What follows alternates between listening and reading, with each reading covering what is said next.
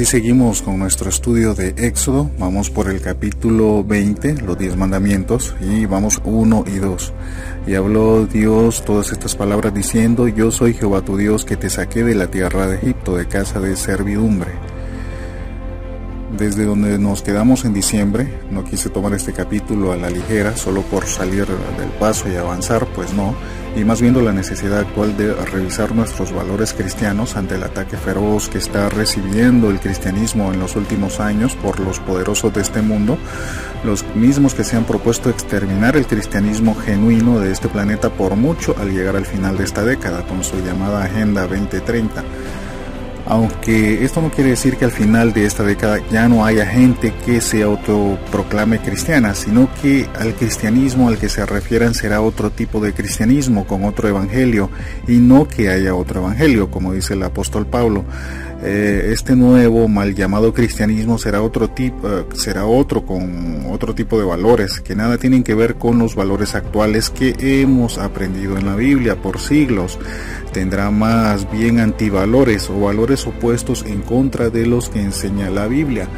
Si no, mire el video, el video que posteé hace unos días en el chat de WhatsApp de la iglesia sobre la pareja lesbiana que miren en la imagen que fueron contratadas para pastorear una iglesia bautista, la iglesia bautista del Calvario en Washington. O si no, tal vez usted vio las imágenes del cura progresista, el cura católico progresista que estuvo en la ceremonia de toma de posesión de Joe Biden. Pues ese señor es un cura pro aborto, pro homosexualidad, universalista él cree que todos los caminos llegan a Dios y que al final de los tiempos todos los seres humanos que blasfemaron contra Dios, todos los demonios y hasta el mismo Satanás serán salvos y convertidos a Cristo.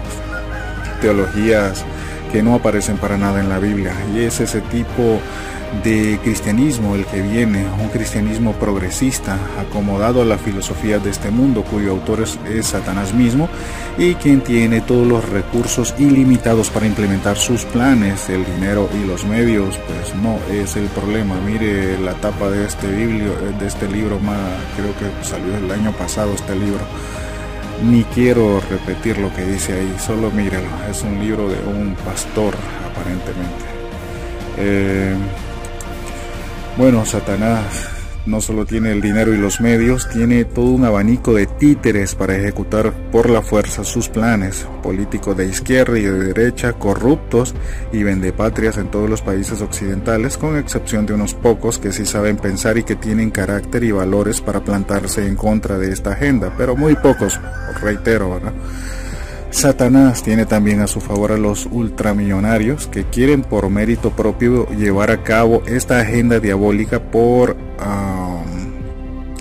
como su propia cruzada. Entre estos están el polémico George Soros, eh, los de la banca Rothschild también, Bill Gates, Mark Zuckerberg y otros tantos que quieren eh, que se han armado en esa agenda también.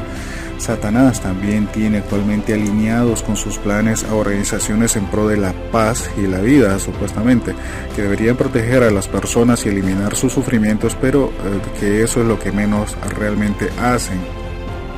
Tenemos, por ejemplo, la ONU, que fue creada para evitar guerras en el mundo, pero hasta el momento no ha frenado ni una tan sola guerra. La ONU con sus más de 15 organizaciones mundiales están presionando o chantajeando con la amenaza de cortarles ayudas y préstamos a los países para que adopten los marcos legales que ellos quieren para llevar a la humanidad a esa nueva era, como dicen ellos, de, paz y prosperidad. Eh, es por eso que usted termina escuchando cosas como que Costa Rica aprobó el matrimonio homosexual o que Argentina por fin aprobó el aborto y es que esto es una imposición de afuera ejecutado por sus gobernantes que se enseñorean de sus pueblos en vez de servirles. Para lograr esta paz y prosperidad, esta paz y prosperidad de la que hablan estos ah, dueños del mundo, ah, lo primero que se tiene que hacer es ah, primero eliminar la familia como la conocemos. Los niños serán propiedad del Estado como hacía el comunismo esto para poder adoctrinarlos en sus falsas y corruptas ideologías sin el estorbo de los padres, cosas a las que ya en España parece que el único partido que se opone a esta agenda es el llamado Vox, eh, toda la demás veintena de partidos políticos españoles parecen estar contentos con estas medidas en contra de los niños. ¿Dejaría usted que sean unos políticos los que eduquen a sus hijos o más bien que los adoctrinen a sus hijos en valores y moralidad? A unos políticos, a unos burócratas. Si usted dice que sí, seguramente tampoco tiene problemas con dejarle su billetera llena de dinero a un político para que se la guarde. Y seguramente usted también cree en Santa Claus y en el conejito de Pascuas. Lo otro que se tiene que eliminar, bueno, lo de la imagen de la pantalla es una señora que apellido Celah, ella está proponiendo esa ley en España de que los niños son propiedad del Estado, que no son propiedad de los hijos. Ve, perdón, que los hijos no son propiedad de los padres, sino que el Estado tiene el derecho de educarlos, que eh, son del Estado, por así decirlo. Eh, lo otro que tiene que eliminar eh, estos poderosos es eliminar el rol y el poder del Estado, por si de casualidad de casualidad llegara alguien al poder que quisiera defender los intereses de sus pueblos.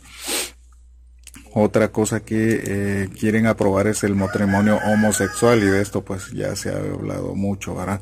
Lo otro que quieren aprobar es la adopción por parejas homosexuales como un derecho de los homosexuales y revocando el derecho de los niños a tener una familia digna para su desarrollo saludable. Eh, como quinto lugar, eh, aprobar en todos los países el del mundo la pedofilia, la necrofilia y el bestialismo, entre otras aberraciones sexuales. Estas organizaciones del mal llamado primer mundo quieren que todo enfermo sexual, así como en Sodoma y Gomorra y las demás ciudades de la llanura, ninguno tenga freno legal para dar rienda suelta a sus deseos. Podrán los viejos tener sexo con los niños, no adolescentes, me refiero a niños de 7 u 8 años y hasta infantes de 1 a 5 añitos y hasta con bebés, si, si literalmente es sexo con bebés, eh, si esto pues eh, los bebés comprende desde su nacimiento hasta el primer, eh, primer año de edad. Eso existe. Si usted no lo sabía eso ya existe. La necrofilia recuerden que es el sexo con los cuerpos de personas muertas. Debo avisarles que yo hasta el año pasado me enteré o antepasado a mis eh, casi 40 años de edad que existía esta sana afición en el mundo por tener sexo con los cuerpos de muertos. Esto ya existe de hace tiempo, solo que quizás por no haber crecido en un ambiente corrupto, yo no me enteraba de estas cosas. Del bestialismo sí me enteraba porque yo ya sabía que existía en tiempos bíblicos y en la Biblia se los denuncia como sexto lugar para implementar estos nuevos planes de esta nueva agenda. Eh, en sexto lugar, para llegar a esa nueva era de paz y prosperidad, también se requiere que para el 2030 ya no haya más cárceles ni que se pueda proceder legalmente contra un violador o un asesino. Y es que eso es un crimen de odio, el enjuiciar a una persona por su afición a violar o asesinar personas. Eso es discriminarlo. Son varias las organizaciones que empujan esto, las feministas, los lobbies LGTBIQ eh, en todos los países, miles de ONGs también financiadas por ah, multimillonarios como George Soros, además del Partido Demócrata de los Estados Unidos, del cual Joe Biden es parte. Siete, por último, no porque no haya más que decir al respecto, sino por el tiempo, para implantar esta nueva era de paz y de prosperidad se requiere de un conjunto de leyes autoritarias para ir en contra de las personas que tengan la manía de usar el cerebro, o sea, que tengan la manía de pensar y que tengan valores contrarios a los de esta gente, o sea, los valores cristianos, y poder a estos multarlos o meterlos a las cárceles para la gente con valores cristianos, pues sí habrán cárceles. También eh, quitarles sus hijos para adoctrinarlos el Estado y el mismo Estado autorizar a hacerles a los niños cirugías de cambio de sexo en venganza contra los padres. Esto es ah, algo muy probable que pueda pasar. ¿Puede usted ahora ver la importancia o la relevancia de tener valores cristianos, los valores cristianos dados por Dios en la Biblia? Lo que estamos viendo ahora es el cambio abrupto por implementar lo que antes eran antivalores para hacer ahora los valores de la humanidad y la criminalización. Estamos viendo la criminalización de los que piensan en torno a los antiguos y desfasados valores cristianos que, según ellos, solo han sembrado el odio a la humanidad para que vean cómo tienen eh, la mente tan torcida. cuando realmente han sido estos valores bíblicos los que han hecho grande a la civilización occidental, cuando los gobiernos se habían preocupado por el prójimo caído en desgracia. Nadie nunca antes de la llegada de los cristianos lo había hecho. Un historiador romano de esos tiempos declara que, es que era una vergüenza que sean los cristianos los que auxiliaban no solo a sus propias viudas y huérfanos, sino que también se hacen cargo de cuidar a los huérfanos y a las viudas romanas en vez de hacerlo su propio gobierno. Eso está, es parte de la, de la historia, esos son documentos históricos. Antes del cristianismo no había orfanatos para los niños sin hogar, era una multitud de niños que vagaban por las calles viendo cómo conseguían o robaban comida para poder vivir hasta que los cristianos comenzaron a adoptar a los niños en la calle. Busque ese video de la imagen de, en YouTube que habla al respecto. Siglos después comenzaron a verse también orfanatos que no fueron hechos por humanistas. ¿A dónde estaban los humanistas en esos tiempos? Fueron los cristianos que acogieron a cientos de miles de niños a su cuidado. Si no lea la biografía de George Mueller, o Papa Müller, como le decían los niños, un gran hombre de fe que fundó varios orfanatos sin eh, ser adinerado ni haber pedido un tan solo centavo a hombre alguno. Lo hizo a pura fe en el Dios eterno en el que creía George Müller. Antes del cristianismo, la vida de la mujer eh, se tenía como nada. Si usted nacía mujer en tiempos antiguos, usted era un simple objeto de posesión. No tenía derecho a nada. Solo en la cosmovisión judeocristiana es que se manda a tener un profundo respeto por su mujer y a cuidarla como vaso más frágil, no porque las mujeres sean unas ineptas o unas incapaces, sino por el alto valor que tienen, por ese valor que Dios tiene de ellas. Hay registros antiguos en los tiempos del Imperio Romano que un militar le escribe a su mujer en Roma, él está en una misión lejana y va a tardar en volver antes de del nacimiento de su hijo. Así que en su carta al final le indica a su mujer sin ningún tipo de asco que si era varón que lo cuidara, pero si salía mujer que la dejara morir en el acto. ¿A dónde estaban las feministas humanistas de su tiempo cuidando a las mujeres? Claro, usted me puede venir a decir que eh, alguien que, bueno, hay que, hay que ser bruto para que yo pueda decir esto si el feminismo se sabe que es un movimiento reciente, pero ¿a dónde estaban los pensadores, la gente inteligente de ese tiempo? Escribieron cientos de libros de cualquier tema y aún hoy se estudian esos libros en universidades, pero no tuvieron el tiempo de pensar y escribir sobre, los derechos y el valor de las mujeres. Pues parece que no, y es que no le tenían el más mínimo valor a la vida de las mujeres eh, ese valor que los cristianos entendemos, ¿verdad? Que hombres y mujeres eh, se, son iguales eh, ante Dios. Antes que los cristianos no había tampoco escuelas para todos, solo había educación para los poderosos y no era una educación gratuita patrocinada por el Estado. Con el cristianismo es que comienza la alfabetización de las naciones en las que había cristianos. Y es que para el cristiano era vital aprender a leer eh, para poder disfrutar de las Santas Escrituras. Antes de los cristianos no había para nada la idea de alfabetizar al pueblo. Si en aquellos tiempos el precepto de los poderosos es igual al de ahora, entre más bruta es la gente, más fácil es manipularles y dominarles, justo como pasa ahora también. La ética y los valores de Occidente han sido influenciados por el cristianismo por cientos de años. ¿Cómo es que ahora esos valores son obsoletos, que ya no sirven y que hay que borrarlos del mapa y cambiarlos por unos nuevos? Explíqueme, por favor. Pero bueno, vamos a Éxodo 21. La primera frase del verso 1 dice, y habló Dios todas estas palabras diciendo, la primera frase de este capítulo nos deja en claro que estas leyes que se van a enunciar son las palabras mismas de Dios y no el mero invento de Moisés como los detractores de la Biblia aseguran.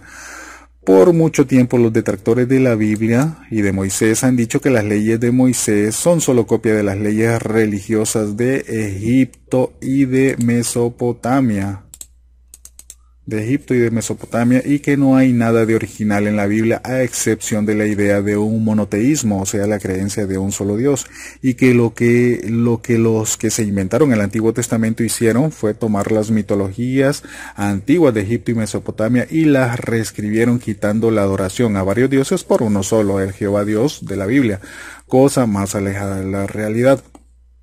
También se había asegurado que Moisés no, no podía haber escrito estas leyes porque para ese tiempo no se conocía la escritura. Claro, ya hace tiempo de eso. Hasta que se descubrió el código de Hammurabi de unos 300 uh, años antes del tiempo de Moisés, tiempo en el que se asegura no existía la escritura. Pues mi deducción al respecto para ayudar a estos que aseguran, en lo que aseguran es que en los tiempos de Moisés a lo mejor se les había olvidado escribir por estar pegados todo el tiempo a las redes sociales, seguro fue por eso. Pero lo cierto es que 300 años antes de Moisés ya estaba el código de Hammurabi y es una inscripción en unas tablas enormes. Eh, y eh, bueno, eh, luego de lo que lo anterior quedó desvirtuado por el hallazgo del código de Hammurabi, lo siguiente que dijeron los opositores del texto bíblico es que Moisés simplemente copió las leyes que estaban en el código de Hammurabi, que ya era conocido, pues tenía ya unos 300 años de andar en circulación. Esto también quedó nuevamente desvirtuado por el hecho de que el Código de Hammurabi solo dicta leyes en el contexto económico y de la propiedad privada, pero no se mete a cuestiones religiosas y de pureza ceremonial. Sin embargo, en los libros recientes se sigue asegurando que las leyes de la Biblia son solo copia de las culturas egipcias y mesopotámicas, que los cristianos les quieren hacer creer que fueron escritas por Moisés cuando pudieron ser escritas por cualquier otro rabino en tiempos después del exilio babilónico. Y es que esta gente, cualquier otra hipótesis, por más descabellada que les parezca, recibe más validez que cualquier cosa que asegure la Biblia, ya que ellos están comprometidos con su creencia que todo en la Biblia es falso y que no hay Dios. Salmos 14, 1 al 3 dice eh, acerca de la necedad y la corrupción del hombre. Dice, verso 1, dice el necio en su corazón, no hay Dios. Se han corrompido, hacen obras abominables, no hay quien haga el bien. Jehová miró desde los cielos sobre los hijos de los hombres para ver si había alguno entendido que buscara a Dios. Todos se desviaron, a una se han corrompido. No hay quien haga lo bueno, no hay ni siquiera uno sobre los que no quieren aceptar la idea de que hay un solo Dios, el de la Biblia, están dispuestos a aceptar y abrazar y abrazar cualquier otra idea como buena en vez de aceptar la de Dios. Para el caso del polémico ateo Richard Dawkins dice que solo estaría dispuesto a aceptar la idea de que este universo ha sido diseñado y no es resultado del azar solo si fuera una civilización extraterrestre muy avanzada que hizo esto para nosotros hace millones de años. Y no estoy bromeando al respecto, así lo ha asegurado él, por muy inteligente que se dice. Y para abonar al tema, resulta que desde 1970 se inició el primer proyecto SETI, siglas en inglés que se traduce como la búsqueda de inteligencia extraterrestre.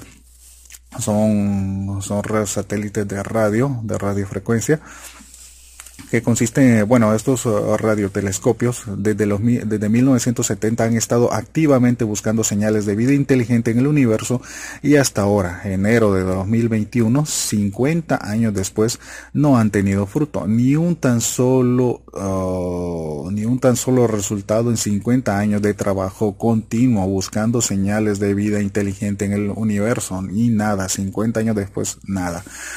No descarto que en algún momento puedan recibir su esperado mensaje extraterrestre, pero no creo que será eh, de los extraterrestres que ellos creen, sino de demonios, para un tiempo bien especial, por cierto, puede que reciban ese mensaje y estarán disponiendo eh, ese mensaje especial, eh, con eso van a estar disponiendo para engañar al mundo entero y ponerlos en contra de Cristo y su segunda venida. Esto es solo una especulación mía, ya que no tengo la certeza de los detalles del futuro más de lo que nos da el libro de Apocalipsis.